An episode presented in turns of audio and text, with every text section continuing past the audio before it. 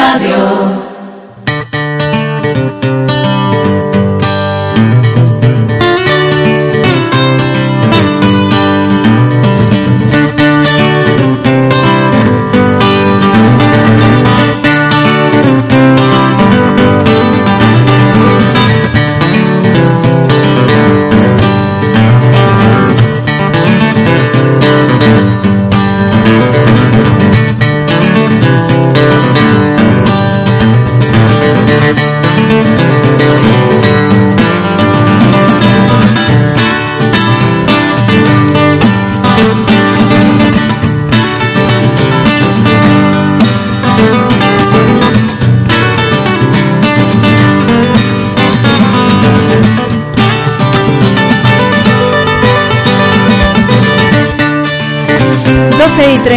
Minutos es tiempo ya de iniciar hoy la Escuela de Salud. Ya saben que los miércoles vamos a hablarles de salud y lo hacemos en la compañía del doctor Antonio Rodríguez Carrión. Antonio, muy buenas tardes. Hola, buenas tardes, Rocío. Hoy un poquito más tarde de lo normal, pero claro, las circunstancias son las que mandan. bueno, un poquito más tarde, pero... directo, el directo tiene eso. Pero como todos los miércoles, en la mejor compañía, con el doctor Antonio Rodríguez Carrión, para hablarles de, de salud y para hablarles de temas, además, de, de muchísimo interés y de actualidad, eh, bueno, pues inmediata, ¿no? Porque ayer conocíamos que se iba a poder combinar la vacuna de AstraZeneca con la de Pfizer. Eh, era una situación que, bueno, pues se desconocía qué iba a ocurrir con todos aquellos menores de 60 años que habían sido vacunados con AstraZeneca eh, y que estaban pendientes de la segunda dosis. Ampliaron el plazo eh, para em, eh, administrarle esa segunda dosis, pero no se sabía todavía qué es lo que iba a ocurrir. Ayer ya, en comité interterritorial, se decidió eh, por parte del Ministerio de Sanidad en, eh, con las comunidades autónomas, pues acordaron completar con Pfizer la pauta de vacunación de los menores de 60 que habían recibido esa primera dosis de AstraZeneca. En nuestra localidad recordemos que fue, creo que a, eh, mediados de febrero marzo, cuando se comenzó a vacunar con AstraZeneca a las primeros que fueron los trabajadoras de la dependencia, después se siguió con los docentes y son muchos en nuestra localidad los que tienen tan solo una dosis y están a la espera de la segunda. Bueno, pues se van a poder vacunar con Pfizer, ¿no, Antonio? Efectivamente. Eh, este es un estudio muy interesante que ha realizado el Instituto de Salud Carlos III y entonces en ello han estado implicados cinco hospitales, es decir, el Hospital Cruce en Vizcaya, el Hospital de la Paz y el Clínico de San Carlos de Madrid, el Bar de, Blon, el Bar de Bron y el Clínico de Barcelona. Son hospitales muy importantes en los cuales eh, a través de la participación de cerca de 700 voluntarios ¿eh? entre 18 y 60 años que habían recibido una primera dosis de AstraZeneca, pues le pusieron, ya digo, son voluntarios, le pusieron esta una segunda dosis de Pfizer y los resultados son muy interesantes porque se ha visto que este, que combinando estas vacunas de AstraZeneca y de Pfizer eh, el resultado es muy eficaz y además es seguro porque eh, han visto que la capacidad de generar anticuerpos, de generar defensa eh, se multiplicó hasta por 150, se multiplicaron hasta por 150 los que recibieron una segunda dosis de Pfizer frente a aquellos que quedaron con una sola dosis de AstraZeneca. Es decir, que quedarse con una sola dosis de AstraZeneca, que es la que ahora están tienen puestas muchas personas, y ponerse la de Pfizer ahora, pues multiplica por 150 eh, el aumento de las defensas, una, una cantidad exagerada, ¿no? Enorme. Es, muy, es decir, que es muy eficaz, pero es que además es segura, porque se ha visto que estudiando que era lo importante, si podía haber algún efecto eh, secundario especial o algo, se han visto que no había ninguna cosa en especial. Aparecieron los mismos efectos locales que con las demás dosis de otros productos. Es decir, que lo más frecuente era eh, a veces pues un poco de dolor en el lugar de la inyección, que eso por ejemplo me ha ocurrido a mí. Yo me vacuné este pasado lunes, día 17 de la segunda dosis y un poquito de dolor. Cuando me preguntaban, porque si no me preguntaban, no me tocaba, no me molestaba. Es lo más frecuente. Un poquito de dureza en esa zona, eh, a mejor un poco de rojo, algunas personas algún picor, y algunas personas dolor de cabeza, pero en fin, que, que son cosas que, que no te alteran normalmente el día a día y que en un día o dos o en tres como mucho ya ha desaparecido esa molestia si es que aparecieran. Eh, yo creo que es muy interesante porque estaban ahí que si se vacunaban con la segunda dosis, si se vacunaban con AstraZeneca la segunda, en fin, a ver qué. Bueno, pues ha tomado ya esa determinación, ¿no?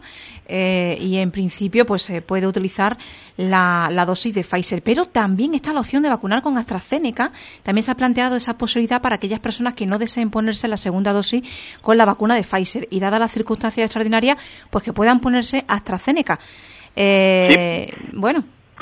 Sí, porque es que en estudios internacionales se ha visto que la segunda dosis de AstraZeneca realmente eh, es también bastante segura, muy segura, porque había el problema de que se habían surgido los casos de trombos y entonces había miedo a que una segunda dosis pudiera incrementar la frecuencia de estos trombos, ¿no?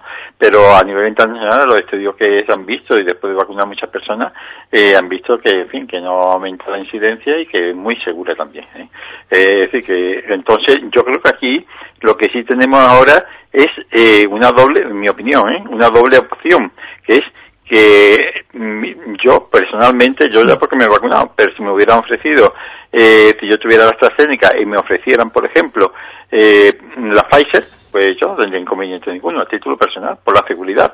Y si me ofrecieran la AstraZeneca, porque claro, hay muchas dosis que están en la nevera esperando a ver qué se hace con ellas, también me hubiera dado igual. Así que, que no, yo en ese aspecto por los conocimientos que tengo, todo lo que he visto de lo que se ha hecho a nivel internacional. Y ya digo, aquí a nivel nacional, pues yo creo que con cualquiera de las dos posturas eh, es adecuada. Mm, claro, Entonces, pero, que pero Madrid, el- por lo la- visto, va a vacunar con AstraZeneca. Eso te iba a decir, que si te dan alergia, ¿qué haces? Porque, bueno, porque si Pues dan diferente, alergia... la primera que tengan. Eh, por lo Eso. visto aquí en, eh, en algunos sitios, no sé exactamente la opción que va a tomar Andalucía, Ujú. eh, va a ser que, y se está pidiendo, pero todavía a nivel nacional no está eso muy claro, autorizado, que, sea voluntario, que el que quiera se pueda vacunar de AstraZeneca. Es decir, de Pfizer se pueden poner ya, porque está ya dilucidado este tema.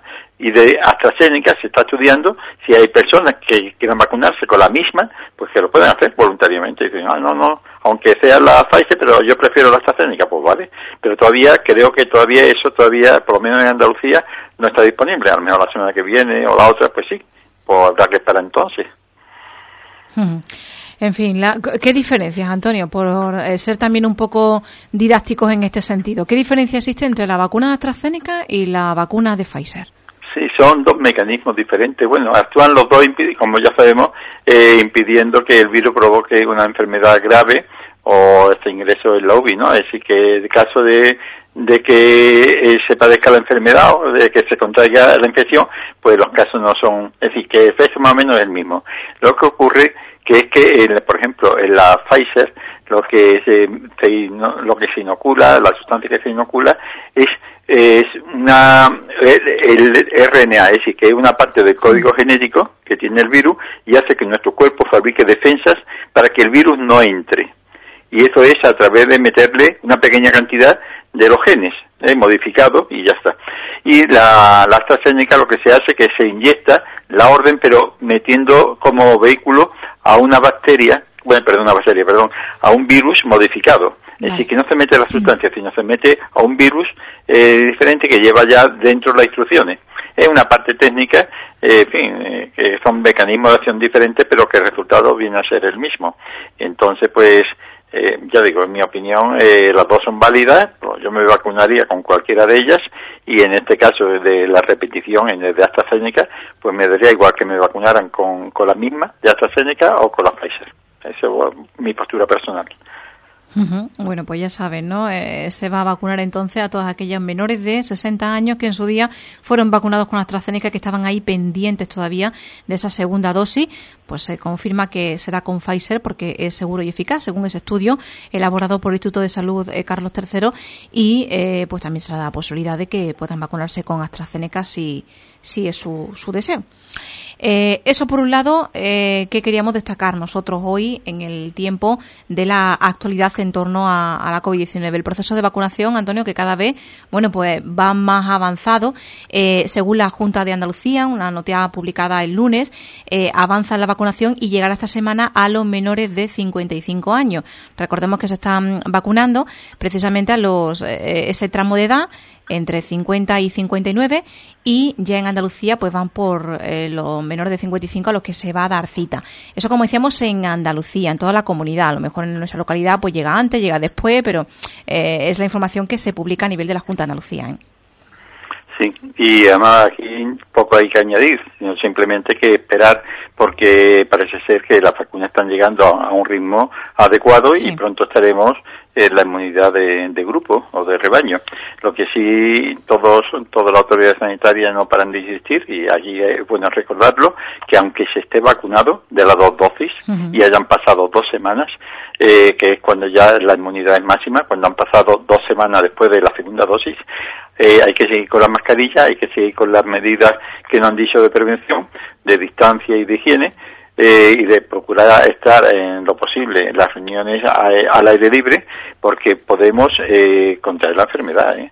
Es decir, no, no todo el mundo que se pone la vacuna ya queda inmunizado eh, doctor Simón eh, lo dijo hace un par de días, mm. Que aproximadamente eh, eh, la eficacia oscila entre unas y otras, pero alrededor del 90, entre el 90 y el 95%. Es decir, que de cada 10 mm, personas vacunadas, según el doctor Simón, eh, hay una que no crea defensas. Es decir, que cuando vemos una fila de personas para vacunarse, o un grupo de personas, eh, creo yo, 40 o 50 que están en un sitio, van de excursión, o están en una reunión y dicen, estamos todos vacunados. Sí, pero de esos 50 hay 5 que no tienen inmunidad, que la vacuna no le ha hecho el efecto, la vacuna no provoca una, no tiene una eficacia de 100%. ¿Por qué? Porque hay personas que responden eh, con sus genes de forma diferente. Todo el mundo no respondemos igual. Entonces, hombre, eh, es raro de que a lo mejor en los 50 que vaya allí haya un infectado, porque cada vez la, hay menos personas infectadas. Y además, que encima te toca allí, el infectado te toca a ti cerca, tú que no tienes defensa, aunque te hayas vacunado. Todas esas dos cosas son muy raras. Pero en fin, por eso hay que estar tranquilo. Está uno vacunado, ya tiene uno lo más probable, la, en nueve de cada diez casos está uno con defensa, hay uno que no la va a tener, pero eh, hay que tener una cierta prudencia, porque además también eh, está todavía en estudio, pero parece ser que las personas que están vacunadas, aunque no padezcan la enfermedad, si contraen el virus, sí lo pueden transmitir. El virus se le queda en la boca, en la nariz y demás, y al hablar, al toser, a, al, gritar, al cantar, pues, pues puede emitir, eh, puede expulsar los virus y contagiar a otra persona que no está vacunada, como son, por ejemplo, eh, las personas que tienen menos de 60 años o menos de 55 que se van a empezar a vacunar ahora.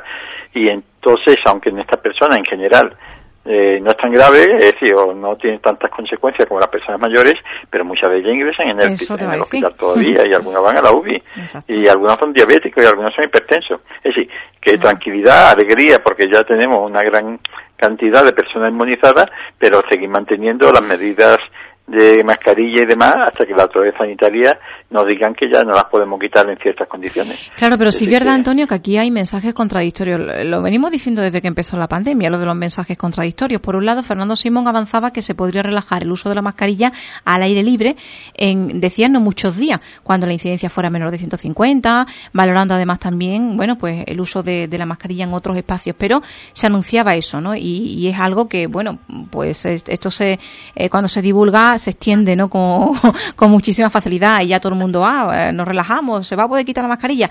Y luego he eh, escuchado recientemente al, consejero de salud aquí en Andalucía, Jesús Aguirre, que decía que, eh, bueno, que muchísimo cuidado, que la mascarilla es el arma más potente junto con las vacunas contra el coronavirus y que lo de mm, quitarse la mascarilla en espacios libres todavía, en fin, que, hay que tener muchísima precaución, ¿no? A la hora de em, relajarse o de, de, contribuir a posible relajamiento de la población en torno al uso de la mascarilla, ¿no? Claro, aquí hay que tener mucho cuidado con lo que se dice. Yo, por ejemplo, eh, cuando me preguntan, bueno, pero si yo voy por la carretera, por ejemplo, que digo yo, la carretera de corte, que es muy frecuente los paseos, ¿no? Está muy bien esa carretera, hasta los Melli, un poco más para allá. Eh, me si yo voy solo por allí, o, fin, o veo a, la persona que está más distante de mí, está a 20 o 30 metros, eh, y yo estoy vacunado, y a lo mejor la persona también es mayor, o sin estar vacunado, el aire corre, ¿por qué tengo que llevar mascarilla? Y más ahora en verano, que hace un calor que no veas, si es absurdo, si nadie me va a contagiar a mí, ni yo voy a contagiar a nadie. Pues bien, eso es de sentido común, eso es de sentido común. Pero claro, si uno dice, pues no, sí, pues es verdad, usted se la puede quitar. Entonces, eh, ya, ya alguien se queda solamente con la segunda parte de que se la puede quitar porque en ese momento estaba charlando o estaba haciendo otra faena y no escuchó la radio completo de que eh, en el campo, en un sitio así, eh, el sentido común dice que tú no vas a contagiar a nadie y nadie lo va a quitar a ti y se queda con la segunda parte de que, mm, hombre, que ahí se puede uno quitar la mascarilla y se cree que se la puede quitar en la calle, en reuniones, en su casa y entonces muchas veces mejor no decir nada pero claro, el sentido común dice que cuando tú vas solo en el campo, tú no vas a a nadie. Si vas a la carretera y uno está a 20 metros de ti, diferente que vaya en un grupo de tres o cuatro paseando y cada uno viva en un domicilio diferente, aunque sea tu hermano o tu primo. Ahí tienes que llevar mascarillas de sentido común. Ahora, independientemente del sentido común, eh, la ley dice, o la normativa dice, que hay que llevar mascarilla cuando sale de tu casa. Es decir, no especifica que si va a la carretera de corte, que si, aunque el sentido común diga una cosa, hombre, yo estoy seguro de que si la Guardia Civil o la policía ve que tú vas caminando por la carretera, eh, tiene la mascarilla bajada o va en ese momento y no hay nadie, que tú no vas en grupo, no te va a decir nada, lo más probable. Ahora, si quisiera te lo podía decir, porque la normativa la normativa y la, la Guardia Civil y la policía local son los que fabrican las leyes. A lo mejor ellos dirán, esto es una tontería esta ley para cuando uno va solo. Pero claro, la ley no puede poner mucha parte de mí. Usted, cuando usted vaya solo, se la puede quitar. Pero cuando, entonces se forma un lío que no vea. Entonces la ley es muy concreta y lo que a la hora de aplicarla, pues sí, muchas veces se aplica sentido común, pero que si te dice que la tienes que llevar, la tienes que llevar, ¿eh? Ahí sí. La norma dice que cuando salga de tu casa tienes que llevar mascarilla. Punto. Después ya, eh, pero en fin, que hay que llevarla, ¿eh? Y sobre todo, hombre, si vas con gente a tu lado, por supuesto, si no son convivientes, por supuesto. Pero que de todas maneras la ley dice, la normativa hasta ahora, yo no sé si va a cambiar la semana que viene la otra, no sé cuándo, pero mientras tanto que lleva mascarilla, eh, aunque esté, y cuando estés en un bar o algo, tu mascarilla puesta, te la baja para consumir, para tomarte tu café o tu tapita o la cerveza, pero cuando te quedas hablando, te la tienes que subir, ¿eh? porque si no puedes contagiar a, más de uno. Claro que sí. Bueno, pues hay que también esa cuestión, ¿no? Que eh, queríamos apuntar hoy dentro de las noticias sanitarias que abordamos cada eh, miércoles con la Escuela de Salud. Y vamos con las cuestiones, con los temas de hoy. Por ejemplo, tenemos varios, ¿no? Pero vamos a hablar de efemérides para empezar. Antonio, porque, bueno, el viernes es el Día Internacional por, de la Salud eh, de las Mujeres, Día Internacional por la Salud de las Mujeres, y el 19 de mayo es el Día Mundial del Médico de Familia, es decir, hoy, hoy, Día Mundial del Médico de Familia. Eh, hoy, hoy es 19 de mayo, Día del Médico de Familia. Una, yo creo que ahora todo el mundo con, con este problema del COVID eh, se ha dado cuenta de que el médico de familia tiene una, una, importancia enorme como soldado de infantería, entre comillas, ¿no? De primera fila. Es la primera barrera que tenemos para muchas enfermedades, no solamente el COVID para el cáncer, para la infección de garganta, para un dolor de, para un problema de oído, para ginecología, para todo. El primer, el primer eslabón es el médico de cabecera, el que detecta eh, que lo que tienes eh, haciendo un interrogatorio como lo oído, tengo una exploración, y si es una patología, que la mayoría, la inmensa mayoría, el 90 al 95%, la puede resolver el médico de cabecera con los recursos que tiene, pues, pues se resuelve. Y después hay un 5% que necesita ya pruebas especiales, estudios especiales, porque son más complejos, la persona tiene unas características de a lo mejor de varias enfermedades, diabetes, hipertensión, no sé qué, no sé cuánto, llama un problema cardíaco, se complica todo, y entonces necesita exploraciones más complejas que entonces se deriva al especialista médico. Algunos especialistas están aquí en Ubrique, como traumatología, medicina interna o psiquiatría, y otros pues no están todavía y entonces hay que derivarlo al hospital. Pero un buen médico de cabecera eh, diagnostica y trata adecuadamente el 95% de las consultas que van al centro de salud. Así que hoy es una importancia enorme y además tiene una serie de actividades preventivas para mejorar la calidad de vida, evitar coger eh, enfermedades o que estas se agraven y en eso el médico de familia es un eslabón importantísimo. Siempre, claro, con, eh, con un equipo, con el equipo de enfermería, de auxiliares clínicos, de la administración, en fin, todas las cosas. Hoy vamos, eh, ya hablamos la semana pasada del Día Mundial de la Enfermería, pues hoy le ha tocado a, médico de familia. Y más efemérides relacionadas con la salud. Precisamente este viernes se celebra el Día Internacional de Acción para la Salud de las Mujeres. Hemos hablado de ello hoy en la eh, entrevista de actualidad local porque se va a llevar a cabo una actividad en nuestro municipio el próximo viernes eh, para precisamente conmemorar este día, una sesión de fitness flamenco y movimiento corporal que tendrá lugar en, la cancha exterior del pabellón eh, para, bueno, destinado a, a colectivos de salud y también colectivos de mujeres. Pero como decíamos, es una efeméride efeméride que se conmemora desde 1987 en respuesta a las carencias en materia de salud que representaban las mujeres por sus singularidades sexuales y reproductivas y sobre todo también de los roles sociales que han desempeñado ¿no? Eh, a lo largo de, generaciones. Y es por ello por lo que se impulsa eh, esta jornada de la que también podemos hablar, ¿no? Sí, porque eh, me lo comunicó eh, desde Miriam, desde, desde, el, centro de CEPER Siete Villas, de aquí de Urique, eh, si podría participar en una charla coloquio el día 28, es decir, el viernes, a las 4 de la tarde en directo a través del canal de YouTube, del canal de Facebook, perdón, de YouTube, no de Facebook, canal de Facebook de CEPER Siete Villas y en el cual pues durante una hora y media pues trataríamos eh, algunos de los problemas más frecuentes que ocurren en la salud de las mujeres. Es un día muy interesante, Día Internacional de la Salud de las Mujeres, porque, en fin, es un tema más que viene siempre a cuento, ¿no? Porque aunque todos somos iguales, hombres y mujeres, en cuanto a derechos y obligaciones, al menos sobre el papel, eh, pero en fin, hay que darle visibilidad para que sea también sobre los hechos. Y hay cosas que somos diferentes, como es lógico. Por ejemplo, uno de ellos es nuestra anatomía, nuestro modo de funcionar nuestro organismo, y en este caso, eh, la mujer tiene un papel fundamental eh, bueno, o tiene un problema, entre comillas, fundamental eh, en su salud, diferente de los hombres, porque eh, son las que tienen la parte más fundamental en la, reproducción. El hombre aporta el semen, aporta la semillita, pero después durante nueve meses y después durante el tiempo de crianza, la mayor parte, bueno, durante los nueve meses de embarazo, la mujer es la que lo lleva prácticamente todo, el hombre la puede cuidar y más, pero el peso gordo lo lleva la mujer durante el embarazo, pero es que después durante la crianza del niño, eh, igualmente en general son las mujeres las que llevan mayor peso. Y esto conlleva muchas veces eh, un, problema a nivel de que hay mm, modificaciones en, el, en las hormonas, hay modificaciones en todo el funcionamiento del cuerpo de la mujer y todo esto conlleva que la fragilidad de la salud de las mujeres eh, tenga unas connotaciones o unos aspectos diferentes a los del hombre. Es decir, todos somos iguales, pero hay ciertas cosas, por ejemplo, el cáncer de mama se daña al hombre, pero una proporción de aproximadamente creo que era del 1% en comparación con la mujer. La mujer tiene mucho más cáncer de mama, cáncer de ovario. Por supuesto, el hombre no tiene cáncer de ovario, aunque puede decir, yo tengo cáncer de testículo, bueno, sí, o cáncer de pene, sí, pero en muchísima menos frecuencia que el cáncer de ovario o de cáncer de mama, o el cáncer de matriz o de cuello uterino. Eh, bueno, ya hablando, por ejemplo, de la menopausia, los trastornos de la regla, la endometriosis, mm. eh, tanto así que las que las consultas a ginecología son muchísimos mayores que las más frecuentes que las consultas a andrología. Andrología es la especialidad del hombre como en su aspecto sexual, ¿no? Así que, que un día muy importante, sobre todo en países, eh, España teniendo todavía, entre comillas, suerte eh, de que tenga eh, una sociedad más avanzada, ¿no? Pero hay ciertos países que tienen muchas carencias sanitarias y la mortalidad eh, por, por fin, por embarazo, por parto, por, por perio, por, y por otras muchas enfermedades de las mujeres es enorme.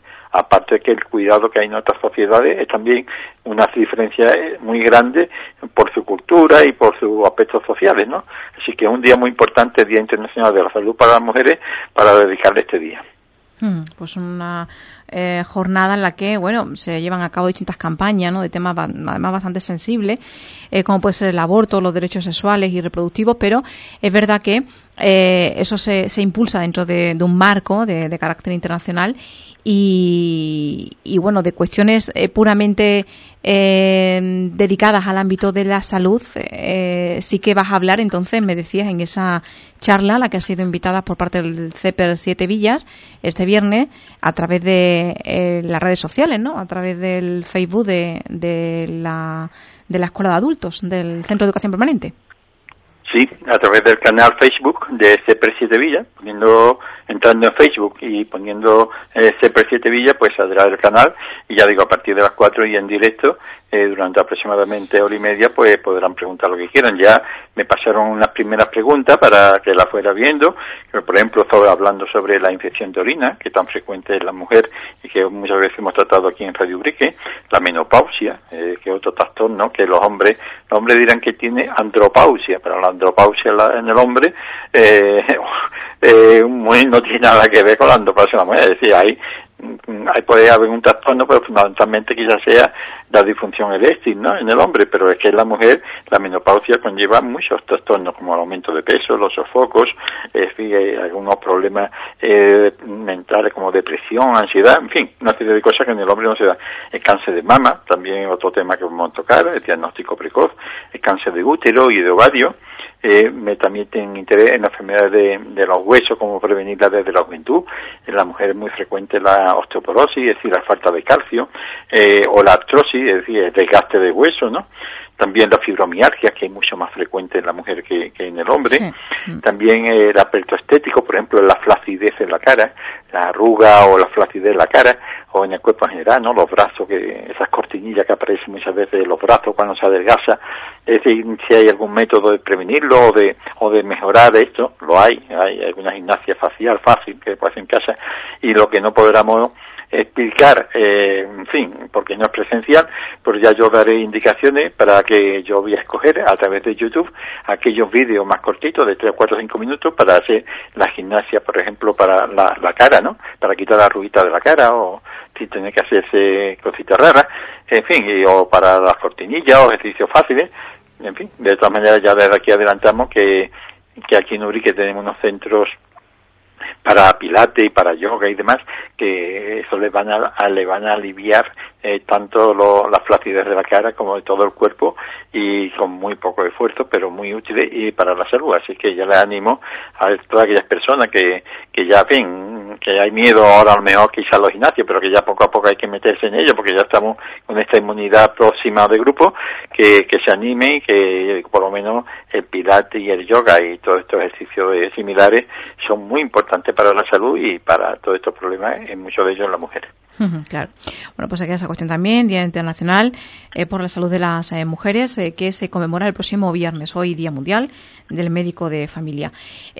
¿No da tiempo a hablar de la hipertensión arterial? O... Va a ser muy precipitado. Pues solamente quería que queda poco tiempo ya, ¿no? Y entonces recordar, bueno, solamente decir mm. que estamos todavía, lo que ya hemos dicho en programas anteriores, que estamos preparando un documental sobre el 15 aniversario de, de Movimiento Ciudadano, especialistas ya.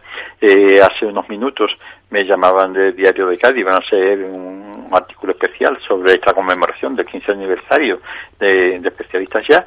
Y ayer también pues vinieron las cámaras del Canal Sierra de Cádiz estuvimos grabando eh, alguna parte donde yo estaba explicando cómo surgió este movimiento, los antecedentes, que los antecedentes se remontan, que yo tenga, eh, de la documentación que yo tengo, se remonta al año 71, es decir, que, es decir, que hace ya, eran 36 años antes de que empezara el movimiento, ya había eh, en Ubrique demanda de, de ello, ¿no? Y en fin, muchos colectivos eh, que lo reclamaban y demás, no solamente especialistas médicos, sino mejorar en el centro de salud, cómo se desarrolló. Y ahora estoy liado todos estos, estos días seleccionando las múltiples fotos y vídeos que tenemos de aquella época, de las reuniones, de las pegas que se pusieron, los paros, las ruedas, como duró cinco años. Y aquello fue realmente, Rocío, bueno, tú te acordarás, porque estaba eh, como todo uriqueño en este eh, eh, en esta situación escuchando y viendo todo y participando además en cada uno en su sitio es que aquello fue una auténtica guerra ¿eh? bueno guerra pacífica pero fue una guerra total durante cinco años porque manifestaciones, hubo 49 concentraciones y manifestaciones en la calle, reuniones, mesas redondas, palos en las ruedas, escritos, eh, vino defensor del pueblo, vinieron desde Madrid la televisión durante una semana, eh, auditoría de los medios de comunicación comprobando si lo que decíamos era cierto, en fin, aquello fue una auténtica guerra y yo creo que fue quizá el, el ejemplo que dio el pueblo de, Uripe, de Urique fue, eh, fue especial y a mí lo que realmente una de las cosas que más me llamaron la atención fue la actuación de los políticos, que muchas veces los políticos están denostados, están criticados porque dicen que hay pito, que flauta, pero yo saqué una impresión buenísima y es en general de los políticos, de todos los partidos políticos, sin excepción, ¿eh? Metiendo, bueno, hay 40.000 partidos en España, pero yo estoy hablando, por ejemplo, de los, los que había en Urique, uno de una manera, otro de otra, unos más informados y más implicados, otros menos informados y quizás por eso no se implicaron, y, pero que todo a su nivel, eh, bueno, ya lo concretaré detalladamente cada cosa, en Sevilla se partieron eh, el cobre, vinieron a Urique muchísimas veces y después no sacaron rédito partidista en ese sentido, porque aquí, por ejemplo, mm, yo tenía información y bueno, y la gente me proporcionaba información. Podíamos haber hecho mucha pupa, mucha sangre a, en este momento la Junta de Andalucía, la Consejería de Salud de cómo estaba la situación sanitaria, que ahora con el brote de COVID ha salido la luz, ¿no? De todo lo que había, pero esto venía de muchos años, ya la sabíamos en aquella época, en, concretamente en Uri, que era un espejo, aunque se quisiera maquillar, y se podía ver mucha sangre, y los partidos políticos no, no se, no se ensañaron, querían que se solucionara el pueblo de Ubrique. De todo esto hablaremos en el documental, con fotos, testimonios, documentos, y ya, ¿verdad? Los partidos políticos me causaron una magnífica impresión como partido político. ¿eh? Después, las personas no representan muchas veces a, las siglas que llevan. Es decir, yo puedo ser de un partido y yo soy un mamarracho, y, pero el partido sigue ahí con sus cosas bien. Lo que pasa es que después hay personas que no cumplen las normas del partido, o las maquillas, ¿no? Que esa es otra historia diferente. Así que, y después el comportamiento del pueblo de de los colectivos, del ayuntamiento, fue ejemplar. Es decir, que yo creo que es un modelo para toda Andalucía, porque estamos en Andalucía, pero para toda España, de cómo un pueblo luchando por una cosa justa, viable, que es viable y que no costaba dinero, que por eso era viable y porque era factible, había recursos, se puede conseguir. Y se consiguió lo que parecía imposible. ¿eh? Se consiguió mucho más. Eh, con mucho más de lo que parecía y lo imposible no es posible cuando hay persistencia y hay fe en el triunfo. Así que eso, en eso va a consistir este documental que aproximadamente durará una hora y donde hay muchas fotografías con un, especial recuerdo muy cariñoso a, aquellas personas que ya no están con nosotros y que en aquella época pues llevaban la bandera, estaban en la calle y lucharon como, en fin, como jabatos para conseguir mm. una mejor asistencia sanitaria para Ubrique. Mm, claro. Antonio, preguntas, si te parece, eh, que tenemos alguna por aquí acumulada, no muchas, pero sí un par de oyentes que nos han consultado.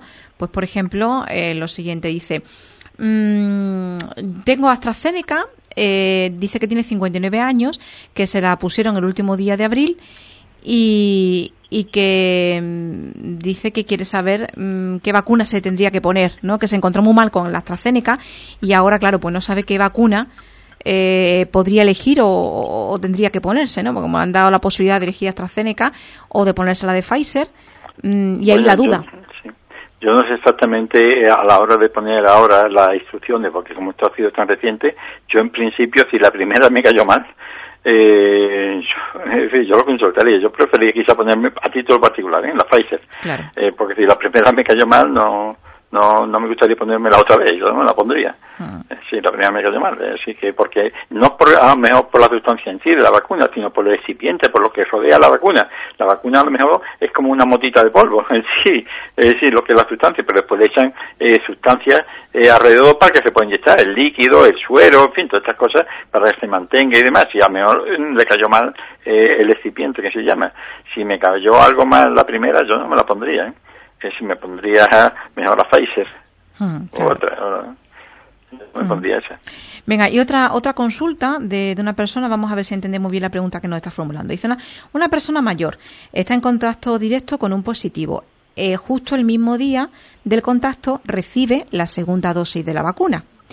Dice, a los ocho días le harán la PCR. Ahora mismo dice que no tiene síntomas. Y la pregunta es, ¿puede dar positiva la PCR si ya ha recibido una dosis eh, y, no por contagio, es decir, que dé positiva la PCR, pero por la dosis de la vacuna, no por el contacto con el positivo. ¿Eso puede ocurrir?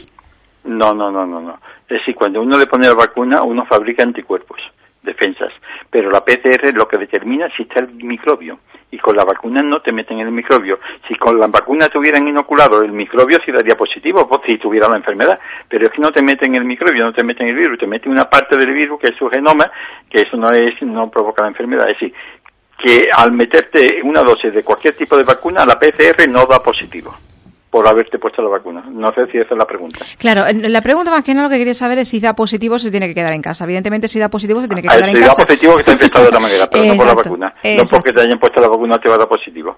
Y si, si me pongo la vacuna y ahora voy de viaje y me da positivo pero es por la vacuna, no, eso no es posible. Te dará positivo siempre que te da positivo la PCR o el test de antígeno es porque tienes el microbio. Ahí está, esto está más claro que el agua. Y que está infectando, claro. Te da positivo y te etiquetan y dice, bueno, y ahora tengo que estar en cuarentena, aislamiento y mi familia en cuarentena, aunque tenga la vacuna. Es como los asintomáticos, claro, tiene que quedar en casa porque se no contagia. aunque ya hayas puesto las dos dosis, como te dé PCR positivo, o el antígeno, test de antígeno positivo, te tienes que quedar en tu casa como, como si no se hubiera puesto la vacuna, aislamiento y tu familia en cuarentena. Eso no, no ha cambiado. Hombre, ojo, yo aviso a navegantes que somos muchos los que todavía no tenemos la vacuna, ¿eh? Claro, claro. Y que, hombre, no se puede pasar, pero que hay quien lo pasa mal, ¿eh? Con gente con 40, 40 y tantos años y, que lo pasa muy mal, ¿eh? Mm. Hemos, estado, hemos estado cuidando. No para asustar a nadie, sino simplemente para confiarse. No queremos asustar a nadie, sino que hay que mantener mm. las medidas que nos dicen y punto. Hemos estado cuidando mucho, hemos estado cuidando a los mayores. Vamos a cuidarnos todos, ¿eh? Que todavía no estamos. Claro, ya queda poquito, un poquito de esfuerzo más y ya está. Mm, claro que sí. Bueno, pues ahí quedan esas dos consultas que llegaban por parte de nuestros oyentes y que también queríamos recoger hoy en la Escuela de Salud con el doctor Antonio Rodríguez Carrión. Antonio, ¿volvemos si te parece en una semana? Perfectamente. Como siempre, ha sido un placer estar contigo, Rocío, con todos los compañeros de Radio Brique y con todos nuestros oyentes, a los que les mando un abrazo. Muy bien, muchísimas gracias por estar con nosotros. Hasta la próxima semana.